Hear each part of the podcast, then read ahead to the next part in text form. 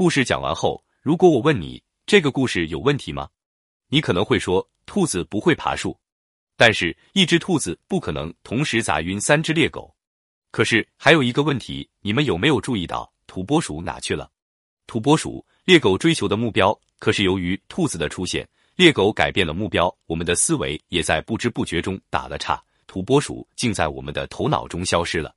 在追求人生的目标中，我们有时会被风光迷住，有时会被细枝末节打断，有时会被一些琐事分散精力，在中途停顿下来，迷失了方向，或走上了歧路，从而终止了最初追求的目标。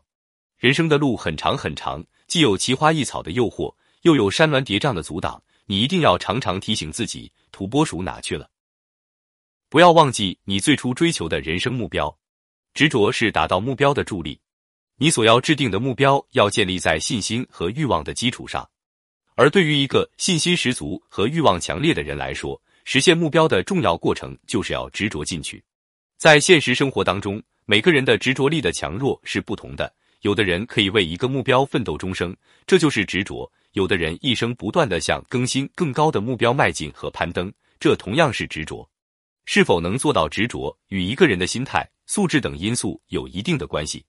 很多伟大的成功者当初都是一个资质平平的人，并非是一个才智超群、多才多艺的人。我们如何解释这个现象呢？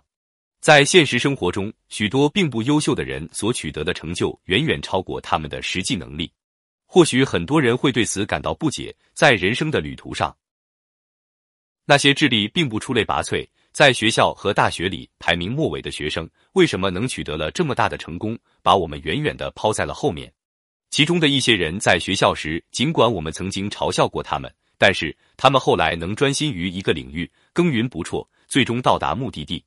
尽管智力平庸，他们仍想方设法保持领先，一步一步的积累了自己的优势。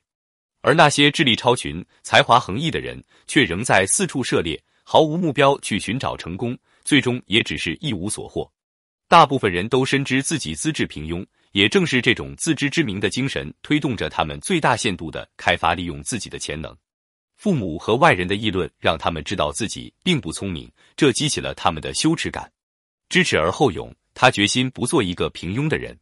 虽然他在智力不如那些聪明者，但是他下定决心要让别人知道自己并不是一无是处。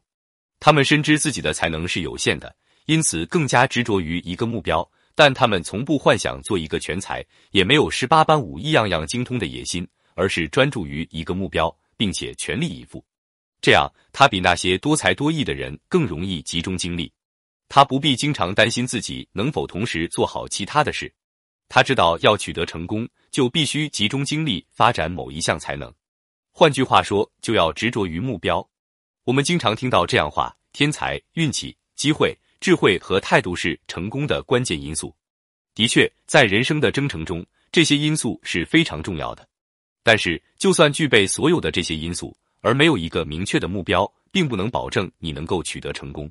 你会发现，那些取得辉煌成就的人都有一个共同的特征，那就是他们执着于自己的目标。正是他们那种不屈不挠、坚持到底、不达目的绝不罢休的精神，使他们获得了成功。一个聪明的人，不管他是否遥遥领先，也不管他是否比身边的其他同龄人更引人瞩目，如果他对目标缺少执着的精神，那么他永远不会成功。本来有很多人是可以成为著名的音乐家、律师、医生，但由于缺少执着，也就没有如人们所期望的那样取得成功。对于一个坚韧不拔、意志坚定的人来说，无论他做什么事，只要有执着的精神，人们就有理由相信他一定能赢，因为人们知道。一个从不惧怕失败的人，只要永远执着于自己的目标，就一定会取得成功。